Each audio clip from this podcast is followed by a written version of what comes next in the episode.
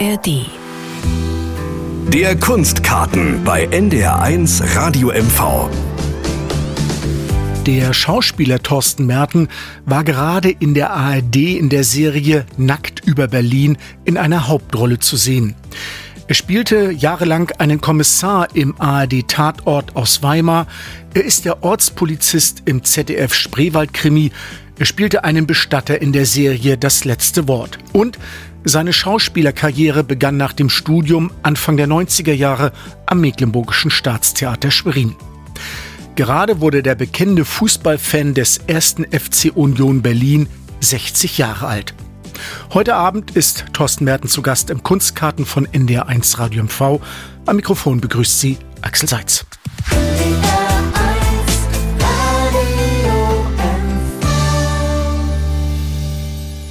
NDR1 Radio MV der Kunstkarten. Heute zu Gast der Schauspieler Thorsten Merten. Schönen guten Abend.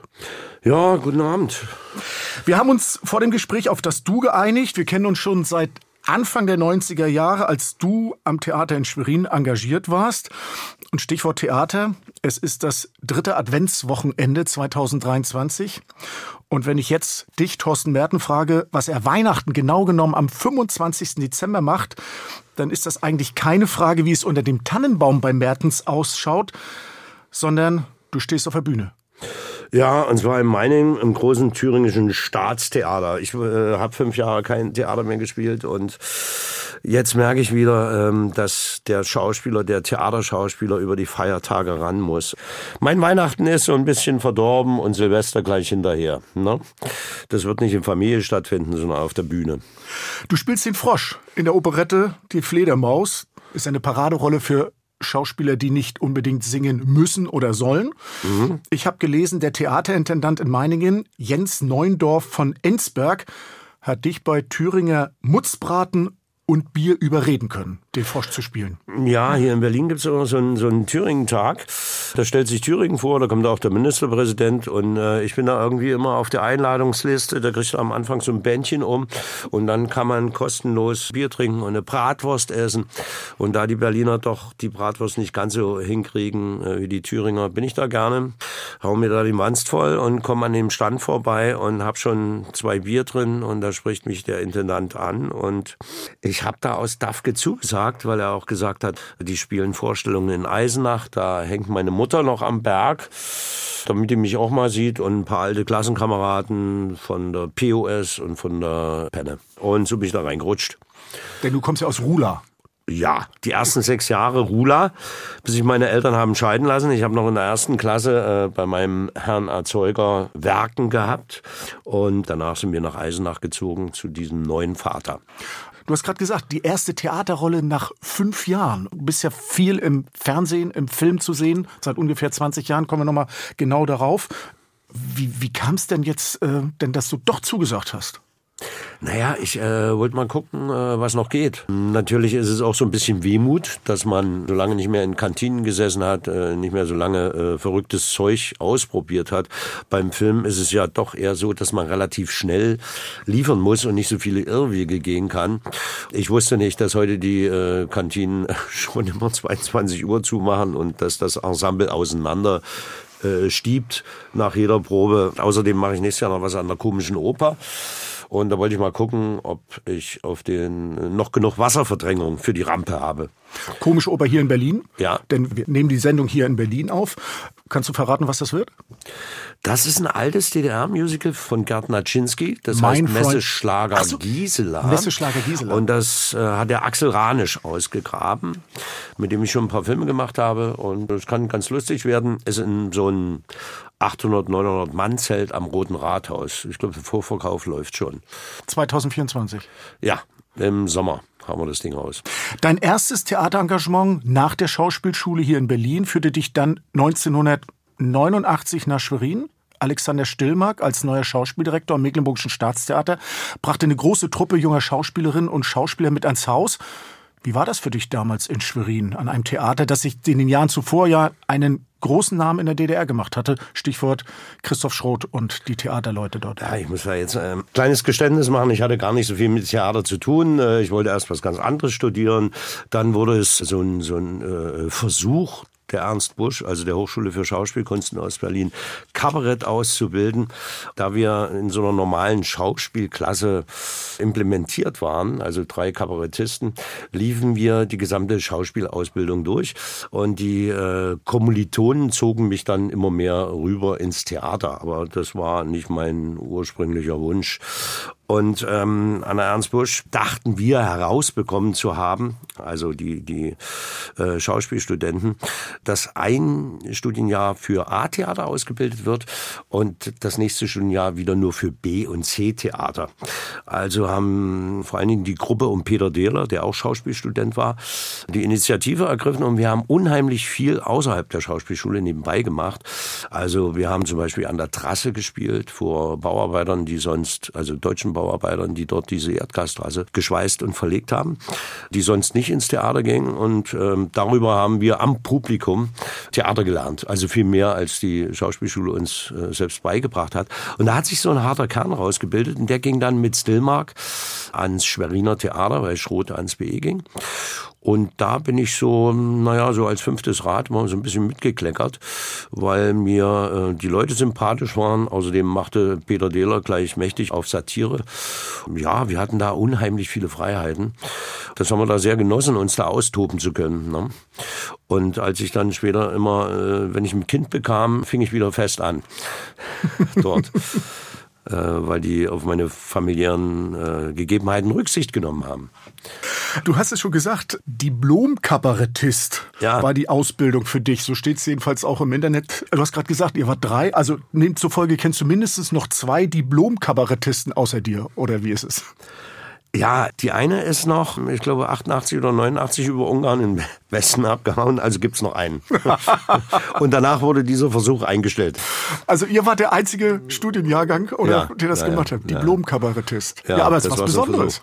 Ja, man kann sich nach außen rühmen, aber ich äh, stelle mich allein auf eine Bühne und ich soll da so ein Stundenprogramm machen. Ich wäre äh, völlig hilflos. Wenn wir nochmal auf deine Schweriner Zeit kommen, Ja, du warst unter anderem zu sehen als Macbeth, als Hamlet in der Hamlet-Maschine, als Iago in Othello. Wenn du auf diese Zeit zurückblickst, wehmütig oder, naja, ist auch lange her. Naja, man ist jung, man probiert sich unheimlich aus. Die Frauen sind alle noch schön, man selber steht noch gut im Saft. Man arbeitet Tag und Nacht. äh, Man kriegt gar nicht mit, dass man so ein Leibeigner des Theaters ist, ja, der Urlaubsscheine ausfüllen muss, wenn er mal äh, kurz hoch in den schwarzen Busch mal für vier Stunden fährt. Das Publikum war rasend dabei. Also das ist eigentlich schon eine wunderschöne Sache, die sich aber heute so nicht mehr herstellen lässt.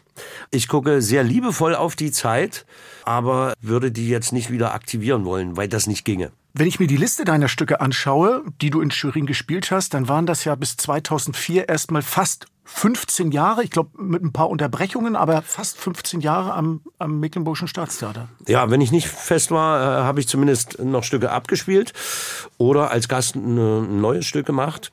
Die Regisseure äh, waren dort in der Besetzung sehr treu. Dann folgten aber noch einige Auftritte. Du warst als Gast unter anderem zu sehen als Randall McMurphy in Einer Flug über das Kuckucksnest an Ja. der Seite von Golko Mitic. Na, Und Golko, das erste Mal überdacht in seinem Leben gespielt. Ja, wahrscheinlich. ne? natürlich. Und dann noch mal Den musste ich immer begleiten, also weil natürlich, wenn Golko allein durch die Stadt ging, der war ja äh, bekannt, also Ja, ja, na klar. Äh, natürlich jeden, ja, und äh, der wollte immer jemand an seiner Seite haben, selbst wenn er nur Fisch eingekauft hat oder äh, zu Rewe oder zu Kaisers gegangen ist, da war ich immer an seiner Seite, ja. Sehr schön. Und ähm, zwei Musicals habe ich noch gefunden. Sonnenallee und Fame, zuletzt 2016. Wie wäre es mit einer Rückkehr an das Mecklenburgische Staatstheater? Also Thüringer Würste können wir nicht bieten in Mecklenburg. Was soll ich sagen? Ähm, Man wird beim Film auch ein bisschen bestochen, nicht? Man kriegt mehr Geld, ich sag's so, so wie es ist.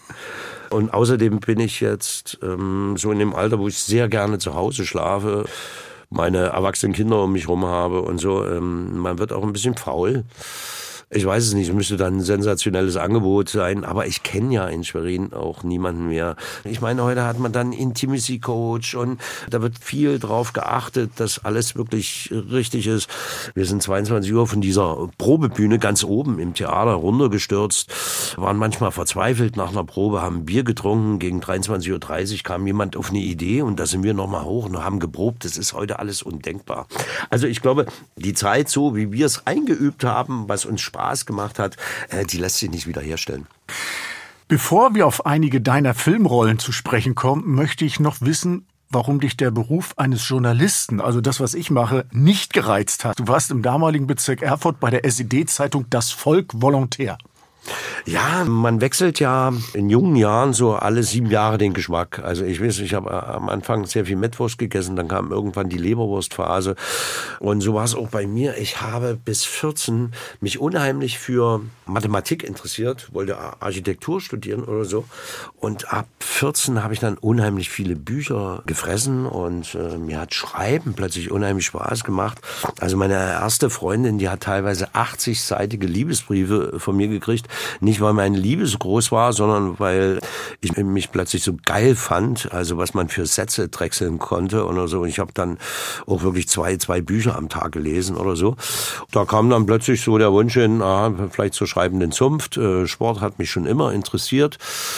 Und so satirisch, also ich erinnere mich noch, ich habe ein Foto gemacht damals, äh, das war ein Dessous-Laden in Eisenach und drunter stand Thüringer Gastlichkeit zu jeder Jahreszeit und ähm, das, das quietscht ist so schön im Bild und äh, solche Sachen hat mich interessiert. ja, daraus ist dann nichts geworden und ich bin heute ganz, ganz froh, dass andere für mich schreiben. Wunderbar, sehr schön. Deine Filmkarriere hat ja eigentlich erst richtig nach der Jahrtausendwende begonnen, aber 1992 hast du deinen ersten Film gedreht, Hauptrolle. Da kam er raus, ich glaube 91 schon. Möglicherweise ja. 92 kam ja. er raus, genau. Andreas Dresen drehte den Film Stilles Land. Auch Andreas Dresen hatte dies Jahr einen runden Geburtstag. Und du spieltest einen jungen Theaterregisseur, der im Herbst 1989 in Anklam Warten auf Godot inszenieren möchte. Wie seid ihr beide so zusammengekommen für diesen Film auch? Ja, ich glaube, es ist ein großer Irrtum. Also, der dem zugrunde liegt, dass er mich besetzt hat. Schroth, sein Stiefvater, hatte mich gesehen. Wir hatten schon mal als äh, Studenten 89 in Schwerin gastiert. Das sah Schroth.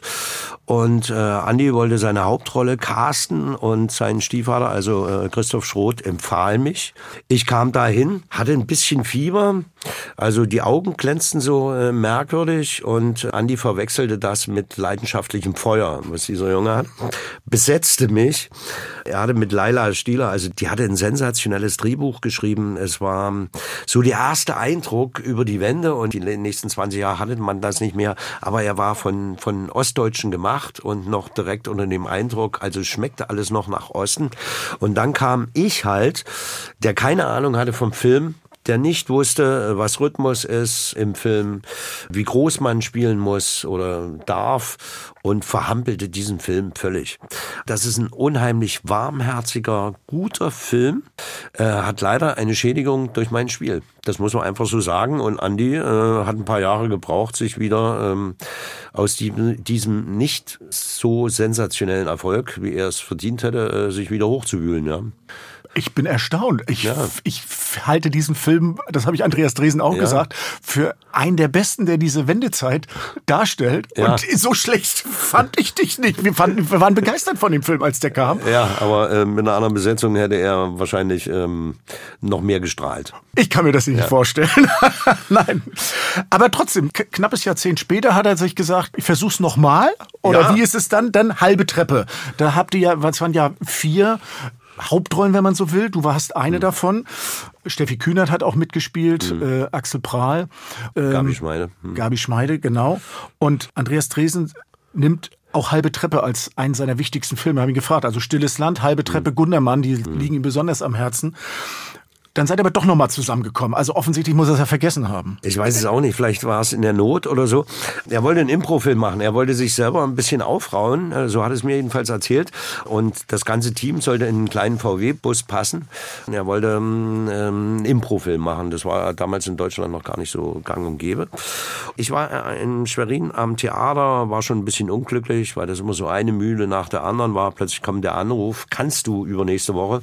Ich sage, so eine Scheiße. Ähm, ich, ich habe gerade eine Konzeptionsprobe oder so, ich kann das jetzt nicht hinhauen und das und er sagte, ach schade, Mensch, ich habe hier so ein besonderes Ding vor, stell das Projekt gerade vor und dann habe ich gesagt, du, wenn, muss ich hier richtig Welle machen, ja.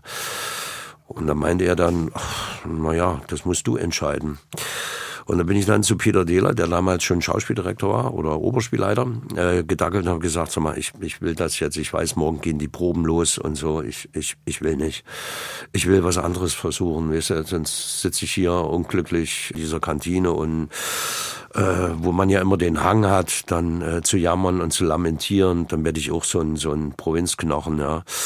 Und da sagte Peter Dehler, pass mal auf, als Schauspieldirektor sage ich ist große Scheiße.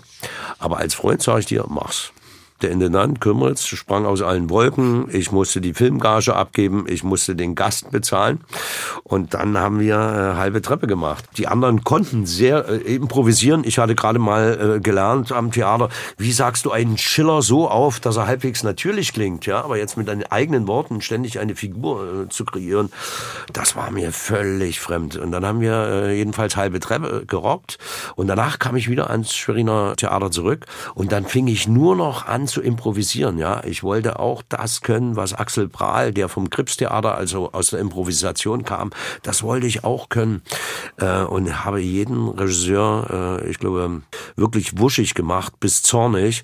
Nur Peter Dehler, der konnte damit sehr gut umgehen. Also wir haben dann auch Improvisationsstücke gemacht in Schwerin. Also halbe Treppe war ein unheimlich großer Impuls und das war dann auch, obwohl ich noch zwei Jahre festgeblieben bin in Schwerin, hat mir dann auch die Tür ein bisschen geöffnet geöffnet, äh, weil er viele internationale Preise gekriegt hat dass plötzlich Agenturen in der Schweriner Kantine auf, auftraten und sagten, wollen Sie es nicht weiter mit Film versuchen und so, wir würden Sie gerne nehmen.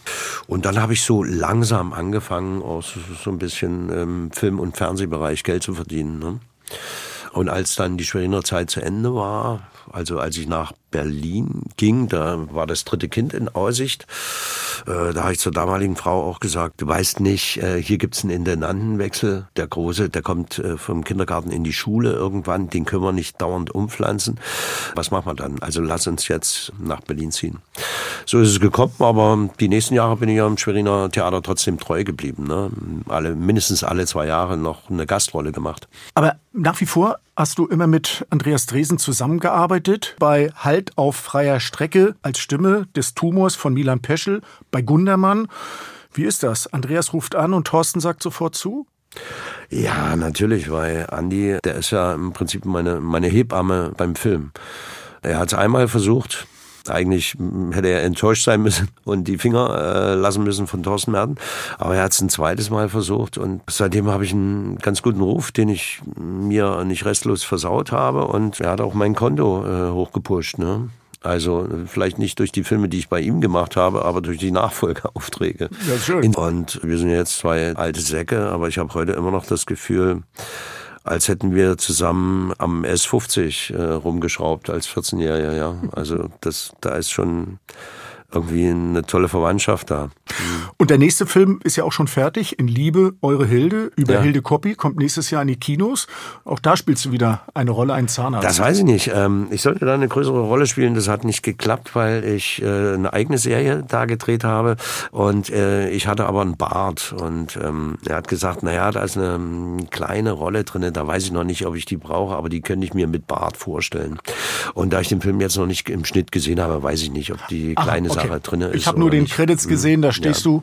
Also sind wir ja. gespannt, wenn der Film ins Kino kommt, ob mit oder ohne. Aber ich habe ihm das Wort gesagt, äh, du, ich, äh, wenn das quietscht im Bild, das muss man erst im Schnitt sehen, ob das reinpasst oder ob das sprengt. Also das, das muss man durchschmecken. Ja. Also deswegen kann ich nicht sagen, ob ich da drin bin oder nicht. Wir sind gespannt und ja. äh, freuen uns auf den Film, beziehungsweise ja. werden wir es sehen. Und ja. Thorsten, du wirst es auch selber sehen. In deiner langen Filmkarriere ja jedenfalls von der Anzahl der Auftritte, gibt es zwei Rollen, die du über einen sehr langen Zeitraum spieltest bzw. gespielt hast und noch spielst. Ja. Weimarer ARD-Tatort an der Seite von Nora Tschirner und Christian Ulmen und im Spreewald-Krimi im ZDF an der Seite von Christian Redl. Beide Reihen sehr erfolgreich. Ja, aber bei dem ersten Teil Spreewaldkrimi war ich noch gar nicht dabei. Ich bin erst ab dem zweiten dazugekommen, äh, im dritten auch nicht und ab dem vierten äh, fest.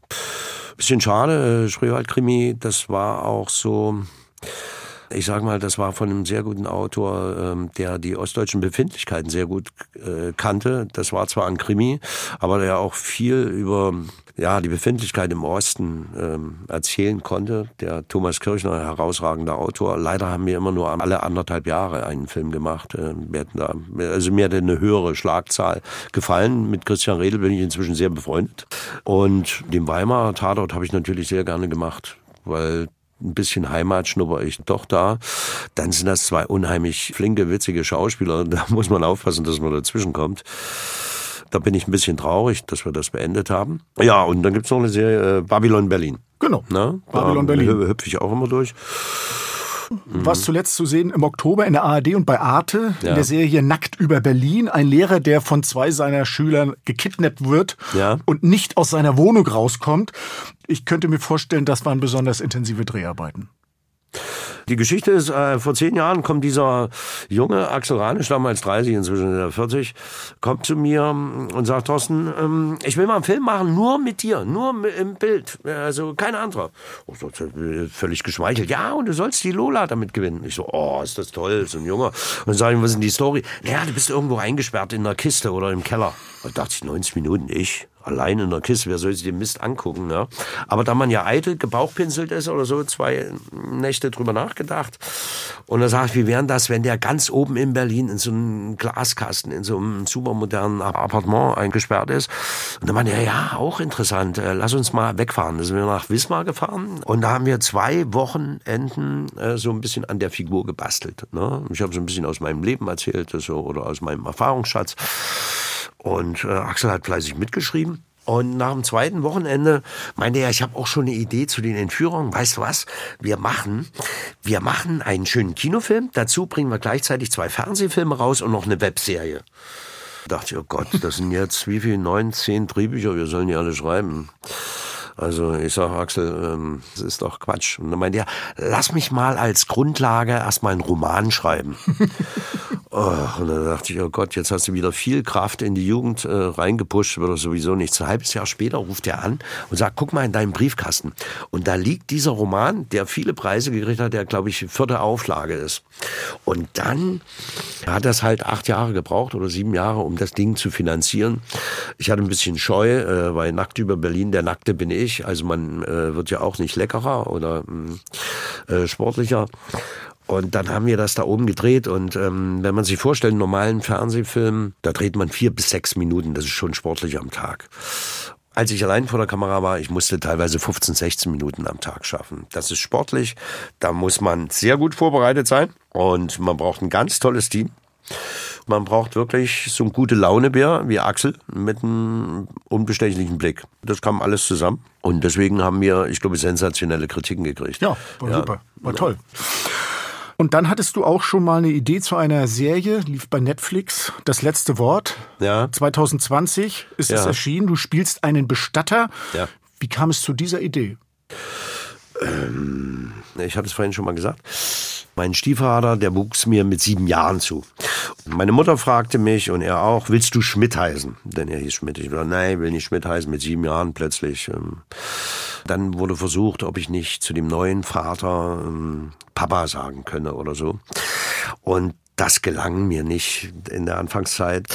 Das bin ich über die ganzen 40, 45 Jahre bin ich das nicht losgeworden, obwohl ich, der dann wirklich ein guter Vater zu mir war, der wurde auch ein guter Großvater für meine Kinder und dann starb der.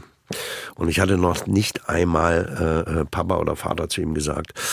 Und jetzt kam, da wir nicht christlich sind, also so ein so ein Trauerredner zu uns, bestellter, der nahm da sein kleines Baukästchen auf, dann kam die Trauerfeier und der verwechselte nun einiges, so also Gerhard mit Gerd, Pudel mit Dackel und so. Und da habe ich mich spontan zu Wort gemeldet und habe die Geschichte zwischen mir und diesem Stiefvater, der eigentlich mein Vater wurde, kurz erzählt, den Trauergästen. Und dann habe ich zum Schluss die Urne in die Hand genommen und gesagt, danke Papa. Also ich habe ihm noch Papa sagen können. Und ähm, da habe ich begriffen, wie schwer das ist, vom Menschen Abschied zu nehmen und dass das filmisch durchaus eine Dramatik hat. Und äh, davon habe ich Aaron Lehmann erzählt. Der fand die Idee toll und dass das dann so eine tolle Serie geworden ist, das hat, also wo man persönlich auch unheimlich viele Zuschriften kriegt, das hat dann auch was mit Aaron Lehmann, ähm, mit Irmscher, der die Bücher geschrieben hat, die alle sehr feinfühlig rangegangen sind, zu tun. Und vor allen Dingen mit Anke Engelke, also der Cast, der war auch so familiär. Claudia Geisler so. spielt auch mit, Claudia ne? Geisler natürlich, ja, ja die, aus meinem Studienjahr. nach Schwerin gekommen bist. Ja. ja. Äh, wir haben jetzt noch zwei, dreimal äh, Ehepaar gespielt, also wir werden wahrscheinlich gerne gecastet.